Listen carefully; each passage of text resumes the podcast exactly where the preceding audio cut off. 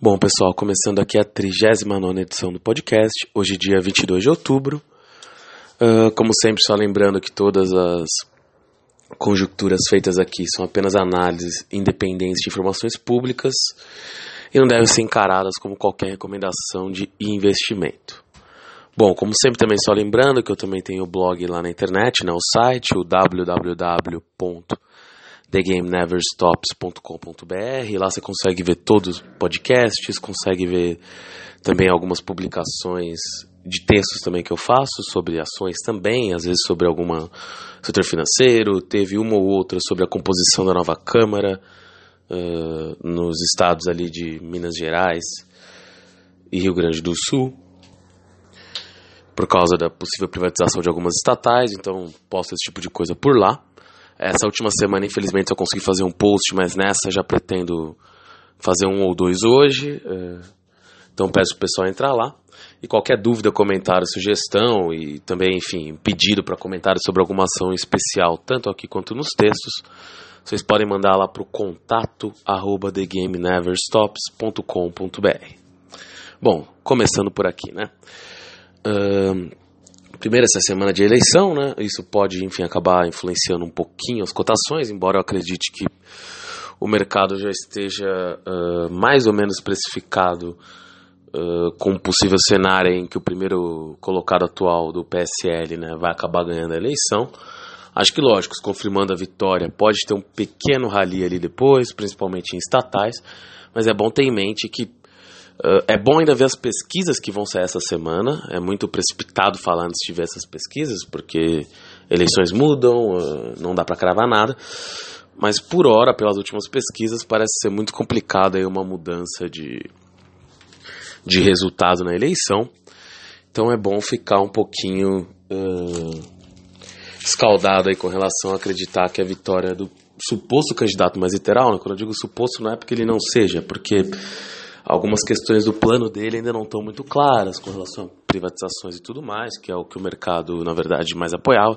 Já que não só privatizações, mas mesmo ajuste fiscal. Mas caso seja seguido ali o que o mercado acredita, eh, possivelmente vai levar mesmo a uma valorização nesse primeiro momento. Bom, indo aqui para notícias mais diretas né, do dia a dia. Saiu hoje no Estadão aí, também, enfim, é um comentário que já tem bastante tempo, que na próxima semana devem ser encerradas aí duas operações que, direto ou indiretamente, precisariam da aprovação do governo. Muito provavelmente o governo também está esperando as eleições. E caso o atual líder da corrida presidencial ganhe a eleição, uh, já deu a entender que não vai se opor a nenhuma das duas, o que daria impulso para o atual governo fechar essas operações. Mas caso uh, o candidato do PT, o Fernando Haddad, que atualmente está em segundo, consiga aí uma, uma reversão que parece improvável no resultado, teria a chance aí de dessas operações não irem adiante, mas ne, nesse momento, pelo todos os dados que temos até o momento, por isso que eu estou sempre ressaltando isso, as duas operações parecem que serão concluídas uh, na próxima semana. Bom, uma das operações é a associação entre Embraer e Boeing, né, na qual a Boeing vai ficar com 80% dos jatos comerciais da Embraer, 80% da divisão né, de jatos comerciais da Embraer, através de uma joint venture.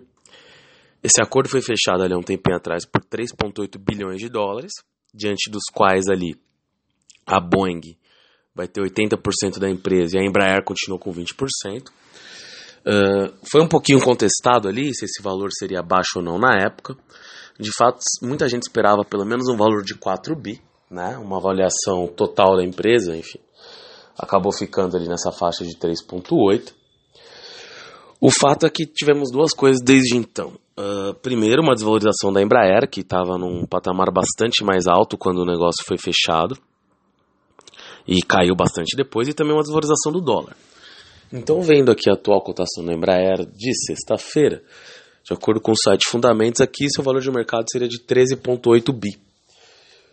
E pegando 3,8 bilhões de dólares e colocando ali a cotação do dólar de sexta-feira, ah, na verdade não sexta-feira, mas a cotação do dólar de aproximadamente 3,70, 3,71 ali, uh, você tem teria um valor de mercado para a Embraer só da sua divisão de jatos comerciais, que bem claro, de 14 bi e 100 milhões de reais. Então a gente teria espaço de uma valorização talvez de 5% na Embraer, mas uh, todo mundo já sabe dessa precificação, então isso por si só não deveria fazer a ação subir tanto, embora existam dúvidas ali com relação, uh, até por questões políticas, se o negócio de fato seria fechado. Nesse momento parece que sim. Então, tendo essa confirmação na próxima semana, pode vir a ser um pouquinho positivo para a empresa. Eu acho que o, o último última divulgação da Embraer aí nessa última semana, do número de jatos entregues no último trimestre, já de, que caiu bastante, já demonstrou a dificuldade da empresa ali, até para sua própria sobrevivência, se é para dizer assim, porque muita gente é contra essa operação achando que está avaliando a empresa no patamar baixo, mas por outro lado, de fato, muita gente da indústria também e do mercado acredita que sem a operação Embraer ia parar de operar, porque estamos a entrada dos chineses, dos japoneses, dos russos nesse mercado. Uh, é um mercado que tende a ser mais protecionista. Uh, a, a, maior rival da Embraer desde então, que também estava com problemas, a Bombardier, acabou fazendo um acordo com a Airbus também, que já que até levou a pegar um ou outro cliente da Embraer já através de uma parceria com a Airbus. Então acredito que é, independente do, do valuation, seu ideal, que eu acho que ainda deveria ser discutido, mas nesse momento hum, me parece difícil até ter uma mudança nesse valuation, embora eu acho que o governo devesse aumentar isso um pouquinho, até pela valorização do real ali, enfim, porque o que vai sobrar para os acionistas é menos do que antes, mas a operação me parece marginalmente positiva, deixando de lado a discussão do valuation que ainda deveria ser, ser abordado, e sempre lembrando só que essa votação ali para a operação sair tem uma particularidade, porque a Embraer hoje tem a maior parte dos acionistas fora do país, no entanto, de acordo com o estatuto ali, os votos dos brasileiros valem mais do que os dos estrangeiros. Uh, não lembro agora a proporção, mas vale consideravelmente mais que os dos estrangeiros. Então, digamos assim, que a maior, se a maior parte dos acionistas brasileiros não aprovar a operação, ela não vai adiante. No entanto, isso também não parece ser um problema tão grande, porque os maiores acionistas ali da Embraer brasileiros são o BNDES, são ali o BNDES, par, né, as participações do BNDES, que tem cerca de 5% do capital total e é o maior acionista sediado no Brasil. E salvo engano, que agora que eu tô, tô sem esse dado em mão, mas salvo engano, o segundo maior, que não, não chega nem a 5% do capital total, seria a Previ. Então, só esses dois, levando em consideração esse voto majorado dos brasileiros aí, poderiam acabar praticamente aprovando a operação sozinhos. Lembrando que tanto o BNDES quanto a Previ, direta ou indiretamente, são ali uh, controlados pelo governo, né? E se a diretriz do governo é aprovar a operação, não teria por que eles se posicionarem de outra forma. Só confirmando aqui que de fato uh, a Previ tem uma participação ali relevante de 3,91% das ações. E na Assembleia, com esse majorado ali, eles vão ter, na verdade, 30% dos votos. Ou seja, então só esclarecendo aqui um pouco de forma mais clara, esse mecanismo dos votos, né? Diz ali que, na verdade, uh, o voto dos estrangeiros só pode equivaler a dois terços dos brasileiros. Na prática, apesar de hoje 80% das ações Embraer estar no exterior, na mão de entidades ou pessoas não sediadas no Brasil, o voto delas nessa Assembleia só pode valer até 40%. Ou seja, o voto dos 20% de brasileiros, na verdade, equivalem a 60% nessa Assembleia específica. Pensando ali como uh, supondo que a maior parte dos acionistas estrangeiros seja a favor do acordo, que parece bastante provável, e supondo que o BNDES previ também estejam a favor até por orientação do governo, deveria ter uma aprovação até relativamente simples numa assembleia da Embraer a operação.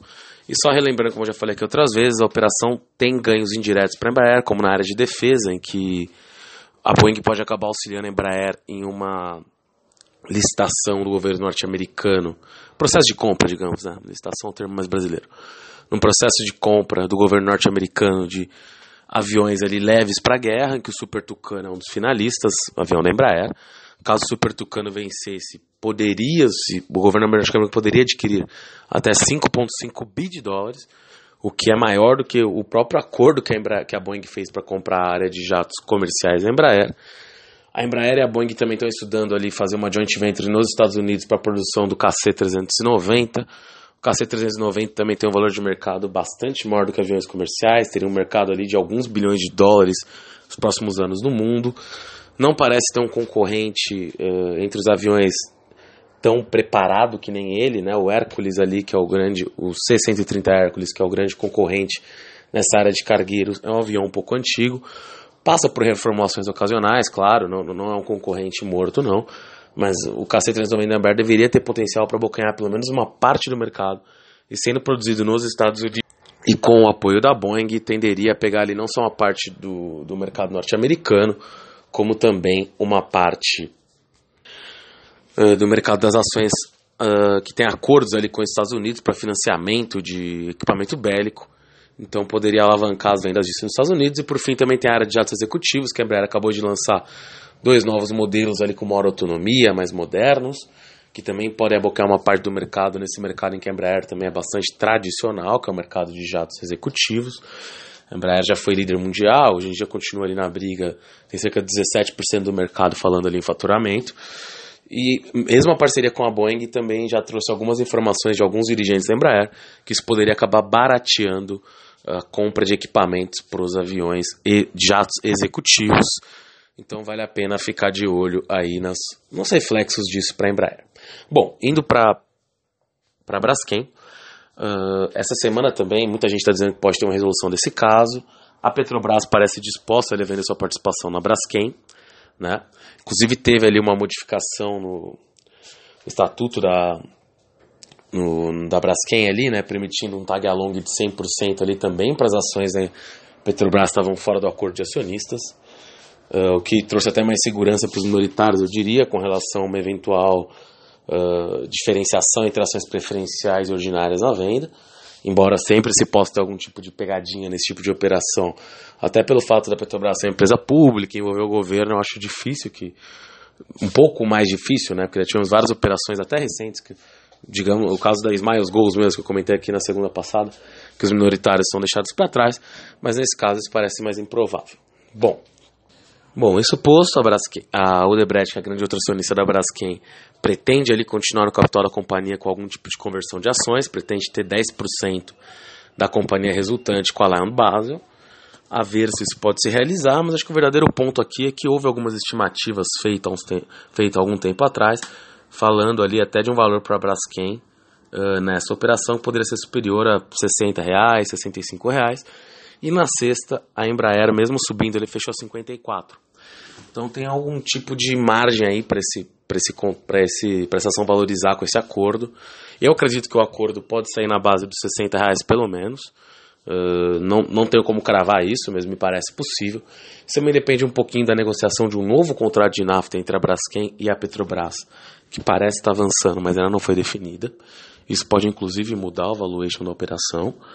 Por isso que essa negociação também é importante. Se tiver alguma novidade nisso que mude as coisas substancialmente, aí os termos atuais que a Braskem compra é, nafta da Petrobras, a operação poderia ter múltiplos aí maiores ou menores. Mas vendo a atual situação, supondo que seja feito um contrato ali a preço de mercado, tido como razoavelmente justo, existiria uma tendência ali é, da Braskem ser vendida pelo menos 60, talvez 65 reais por ação, embora também seja importante salientar que a desvalorização do dólar deixa essa recente aí, né, que estava mais de 4, agora caiu para 3,70, poderia levar lá onde Basel também a jogar um pouco mais duro e querer pagar um valor um pouquinho menor em dólar.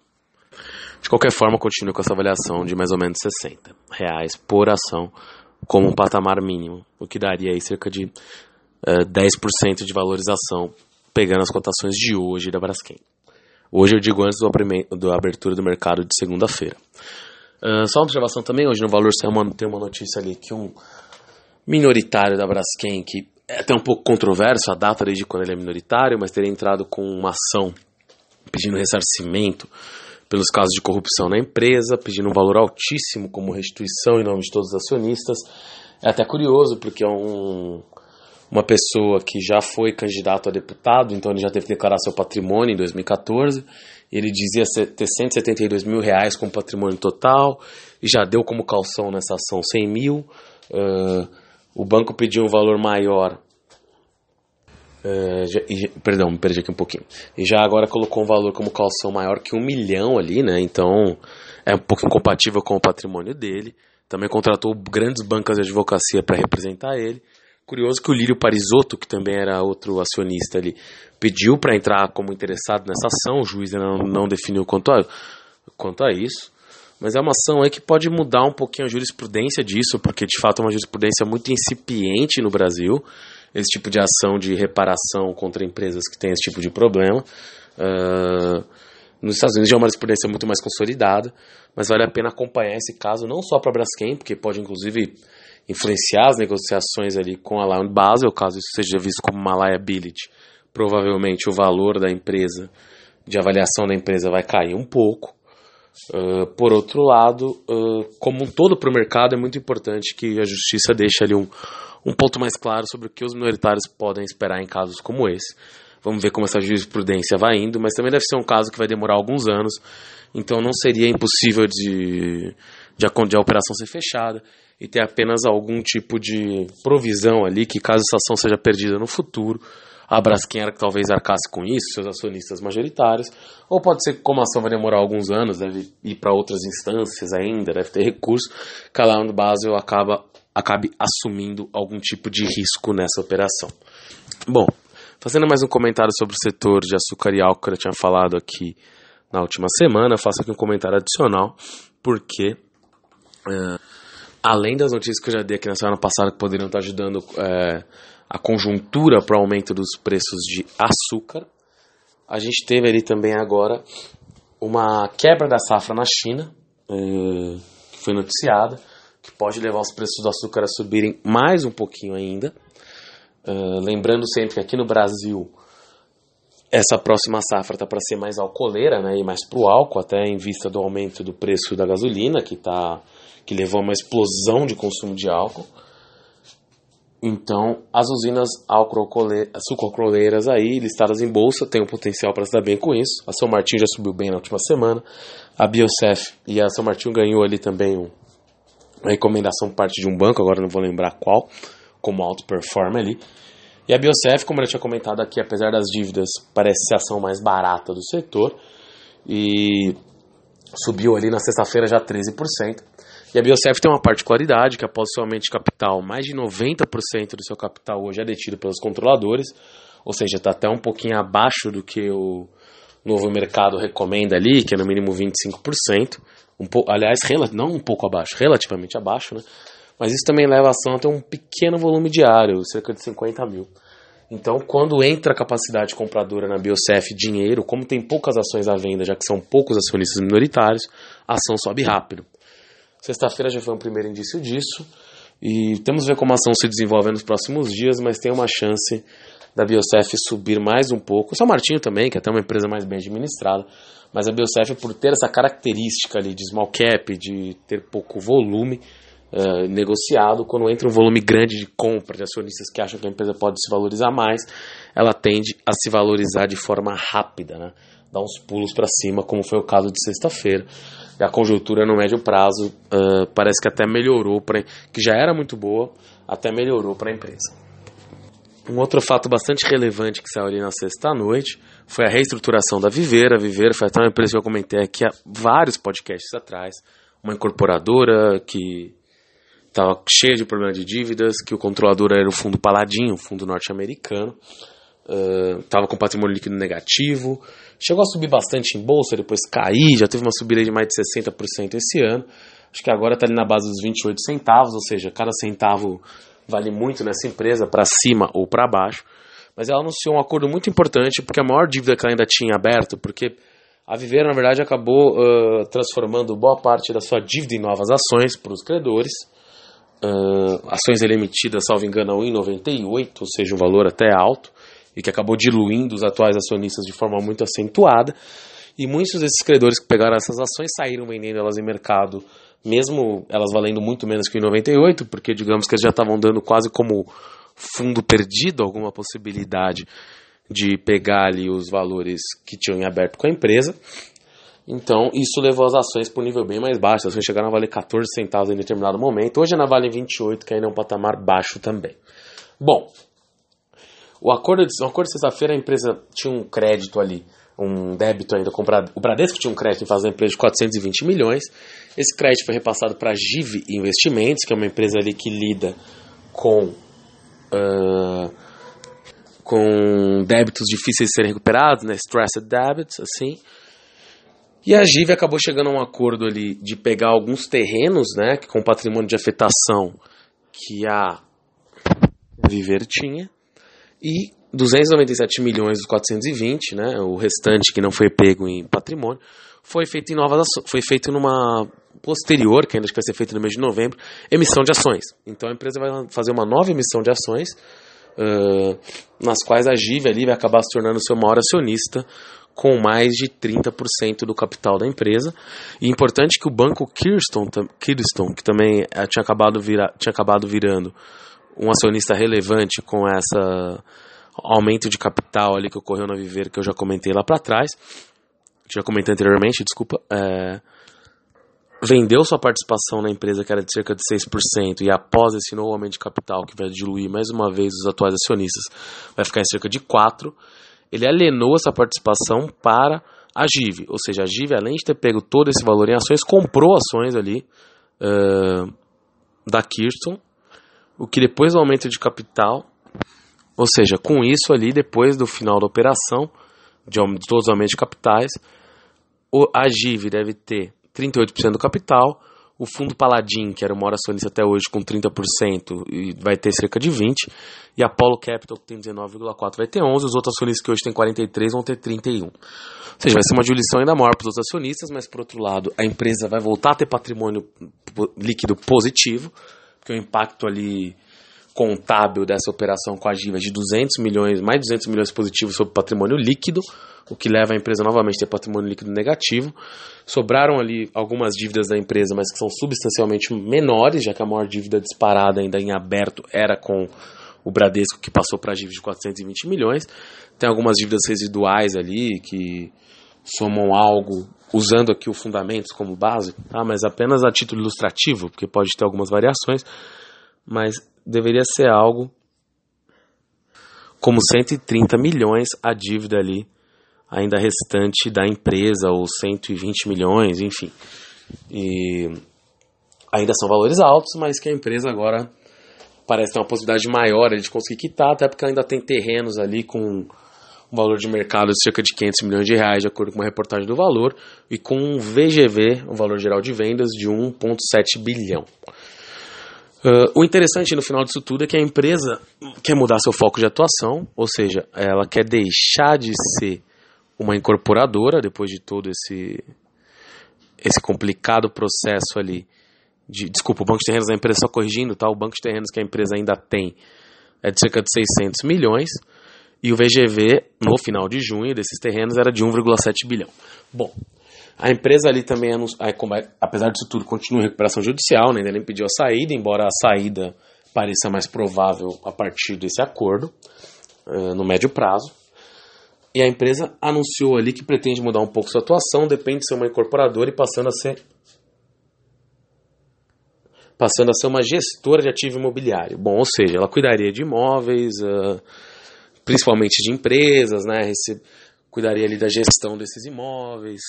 Ela pode fazer vistoria, aprovação de crédito, organização de documentos, registro de imóveis, assistência técnica. Ou seja, uma operação um pouquinho diferente, principalmente para empresas ela vai fazer todo o cuidado dos imóveis. Uh, eles de, é defendido ali por algum gestor da empresa nessa reportagem que tem um mercado muito grande para isso. Uh, eu tenho um pouco de dificuldade de entender tão bem esse mercado nesse momento, porque me parece que por mais que esse mercado exista, é um pouco difícil quantificar quanto isso poderia gerar de receita, mas o importante é que é um tipo de atividade que a princípio não vai demandar nenhum tipo de investimento relevante da empresa. A grande questão é se um se uma empresa gostaria de deixar ali a, a gestão dos seus imóveis como uma empresa de recuperação judicial. Inclusive, é um questionamento que é feito a esse gestor da Álvares Marshall, que está ajudando a empresa na reestruturação. Ele diz que ah, o brasileiro está entendendo melhor esse mecanismo, que isso não deveria ser grande problema, mas de fato isso deveria ser uma dificuldade. Mas indo aqui para o ponto concreto, a empresa chegou a ter passivos ali de 1,2 bilhão e agora eles estão reduzidos para cento e poucos milhões de reais. Uh, mudou completamente sua base acionária, tentou entrar num novo mercado que, se de fato for bem coordenado, pode ser bem menor do que o de uma incorporadora comum, mas pode gerar receitas para a empresa. Ainda tem algum, ela ainda tem bancos de terrenos para venda. Então me parece aqui um, um case muito interessante de de talvez sucesso, né? Sucesso é um termo muito complicado, mas uh, que a empresa de fato conseguiu sobreviver uh, e reduzir suas dívidas significativamente ao dar ações para quem para os seus credores. Os credores tiveram perdas sim pesadas, mas foi melhor ter essas perdas do que não sair com nada. E se esses credores acreditarem nesse, nesse projeto de vender os terrenos que ainda restam nessa nova, nesse novo modelo de negócio da empresa, podem acabar recuperando aí no longo prazo boa parte do valor que perderam uh, inicialmente. E acredito aí numa valorização das empresas no curto prazo, da, das empresas não, da Viver, desculpa, interessante, embora lógico, é uma, é uma pena estoque, vale apenas centavos, cada centavo que ela valoriza já são alguns por... Uh, por exemplo, se ela está valendo 28 centavos, cada um centavo que ela valoriza já é mais que 5% de valorização, talvez, fazendo aqui a conta de cabeça, posso estar enganado, mas o ponto é, se ela valorizar 10 centavos, já, putz, já é mais de 30%, 30%, enfim. Então é, tem um risco muito grande aí, porque ela pode virar para queda, mas a notícia me parece muito positiva e esperaria uma subida bastante expressiva da Viver hoje. Uh, indo aí para outras empresas também que tiveram valorizações expressivas na sexta, a Forjas Taurus, uh, aliás, desde o último podcast que foi quinta, né? Não para de subir, enfim, teve, teve uma queda, mas se a gente pegar aí ela desde o início do processo eleitoral, ela está subindo muito.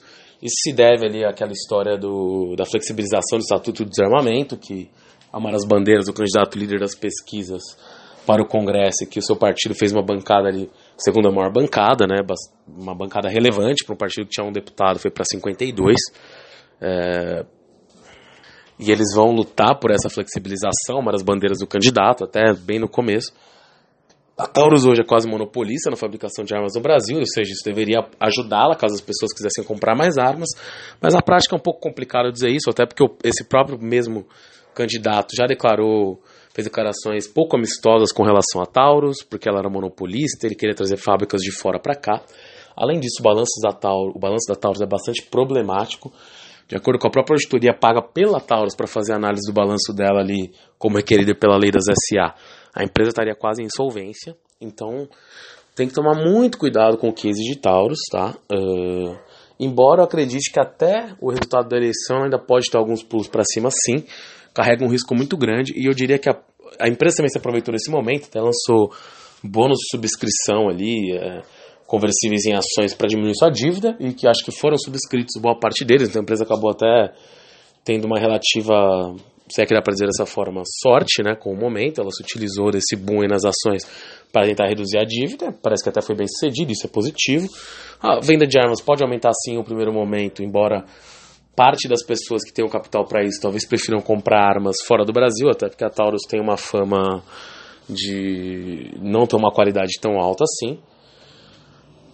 Resta ver o que vai acontecer, mas eu diria que o mais provável é que logo após as eleições as ações até podem subir mais um pouco, mas tem um risco dessas ações virarem para uma queda muito relevante um pouco após as eleições, talvez até um pouco antes. E quando eu digo relevante, é voltar para o patamar que elas estavam antes de tudo isso, que era, putz, 2, 3 reais, e hoje está valendo 9. Então ela pode subir mais, pode até passar de 10, 11, 12, que a especulação é assim, mas vale sempre o olho aberto, porque tem um risco razoável dessas ações virarem para queda rapidamente. Então, olho aberto, enfim, porque também pode subir mais, mas diria que tem um risco aí razoável de queda. Então, isso posto de Forjas Taurus, outra ação que eu também comentei aqui, que era relevante na, na quinta-feira, que tinha, um, tinha uma nova notícia relevante, né? Foi a Lynx, né, que anunciou sua entrada ali no mercado de meios de pagamento. Na verdade, não na verdade, não sua entrada, mas sua entrada como uma subcredenciadora, digamos assim. Uh, deve dar uma balançada no mercado, porque a Lynx vende já, está dentro de, de, grandes varejistas, vende serviços automatizados para fazer várias, várias funções, e na verdade, entrar ali como uma subcredenciadora apenas aumenta ali o nível de oferta que a Lynx pode oferecer e seria natural ela abocanhar uma parte do mercado. As estimativas do que a Lynx poderia ganhar com isso variam bastante. Uh, a Lynx ali poderia ganhar desde triplicar sua receita, se ela usasse a taxa ali usada atualmente para subcredenciadores, ela poderia dobrar sua receita. E é uma empresa até listada no Brasil, que é curioso, porque a PagSeguro e a, e a Stone foram para fora do mercado nacional, né? Foram para Nasdaq para lançar esse tipo de empresa. Mas como a, empresa saltou ali mais de 6% na quinta e 30% na sexta, como eu tinha comentado aqui na quinta de manhã, só o fato de você vir com essa história de ser uma fintech, a valorização é exponencial. Isso aconteceu com a Lynx. E para os resultados práticos, parece uma iniciativa muito boa. Se a empresa conduzir ela, realmente ela pode bem, ela pode mudar de patamar. Hoje ela estaria através de uma parceria com a rede, ou seja, no fundo a rede que vai processar esses pagamentos, a Lynx paga um percentual para ela mas a Lynx tem um potencial de agregar bastante consumidores, ou seja, o número de transações que passa ali pelas empresas pelas quais a Lynx oferece soluções para o varejo são de mais de um trilhão. Por exemplo, você pega a Estônia PagSeguro, tem valores muito inferiores a isso ali, estão na base dos 40, 30 bilhões de reais. Então, a Lynx tem um potencial muito mais alto, a parceria que ela tem com a rede também já gera ali já gera ali um valor, né? Porque ela tem uma parceria hoje com a rede, em que ela passa para a rede, caso a rede não esteja com taxas competitivas pra, com as empresas pelas quais a Links presta serviço, e a rede pode ajustar ali suas ofertas. Só uma correção, tá, os pagamentos que passam pelos sistemas da Links não são 250 bilhões, perdão, não são um trilhão, são 250 bilhões. Uh, falei, aumentei quatro vezes aqui. E hoje a, a Estônia PagSeguro ali, né, que são as empresas que estão valendo muito nesse mercado, subindo muito, processam 48 bilhões a Estônia e 38 a PagSeguro.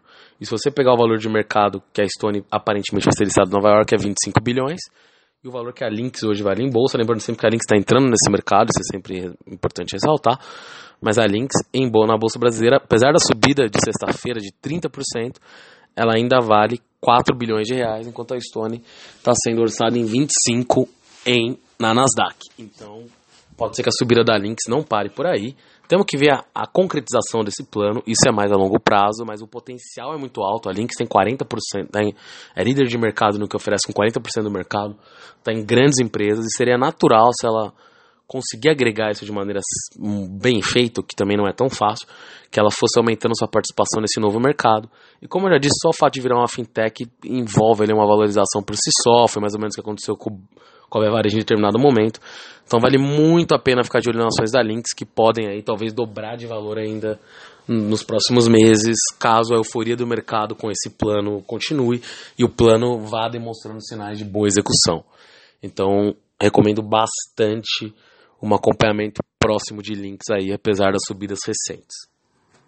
Bom, outra notícia que eu tinha falado aqui em podcast passado, acabei não comentando na quinta, comentei na segunda passada, é que a CESP ia ser privatizada, a privatização acabou correndo, a Votorantim, junto com um fundo canadense, comprou o controle ali da CESP pelo valor uh, colocado como mínimo pelo governo, 14,30, se não me engano, alguma coisa assim. Uh, as ações subiram muito na sexta-feira com isso, bateram.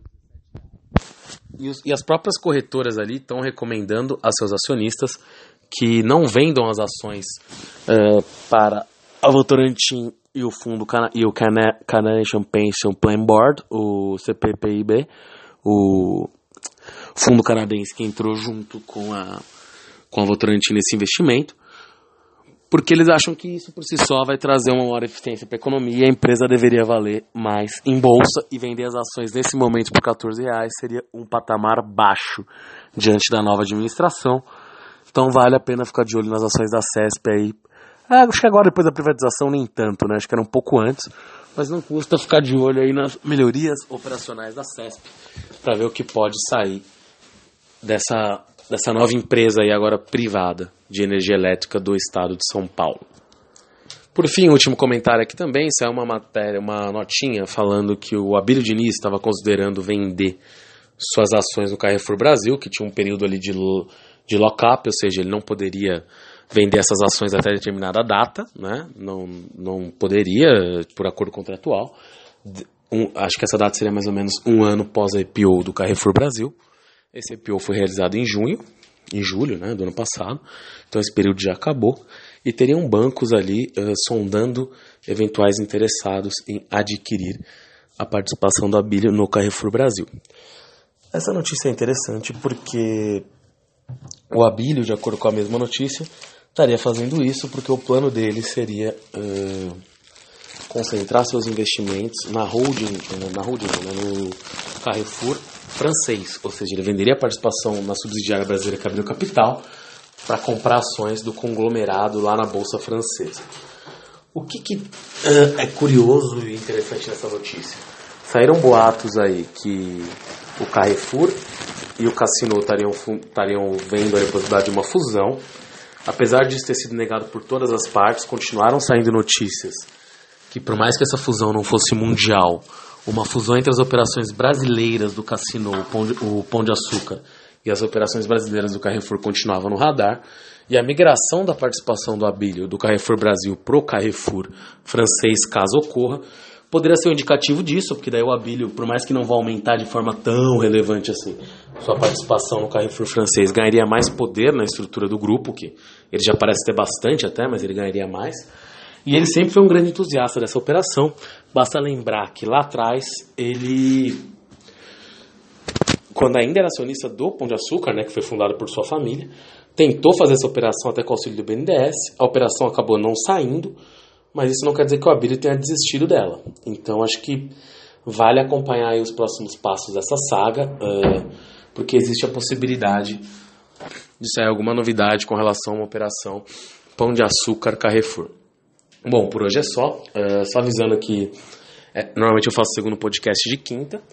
Essa semana uh, eu vou tentar, na verdade, fazer ele quarta de manhã. Existe uma pequena possibilidade de eu não conseguir fazê-lo por questões pessoais, mas vou tentar fazer aí na quarta de manhã para quem puder acompanhar. E bom, pretendo também fazer alguns textos no blog, principalmente entre hoje e amanhã, e talvez alguma coisa na sexta-feira para a eleição. Bom, é isso. Ah, como eu disse no começo, acessem lá o site www.thegameneverstops, lá vocês podem ver todos os podcasts. E é isso, até quarta se eu conseguir, senão até a próxima segunda. Valeu!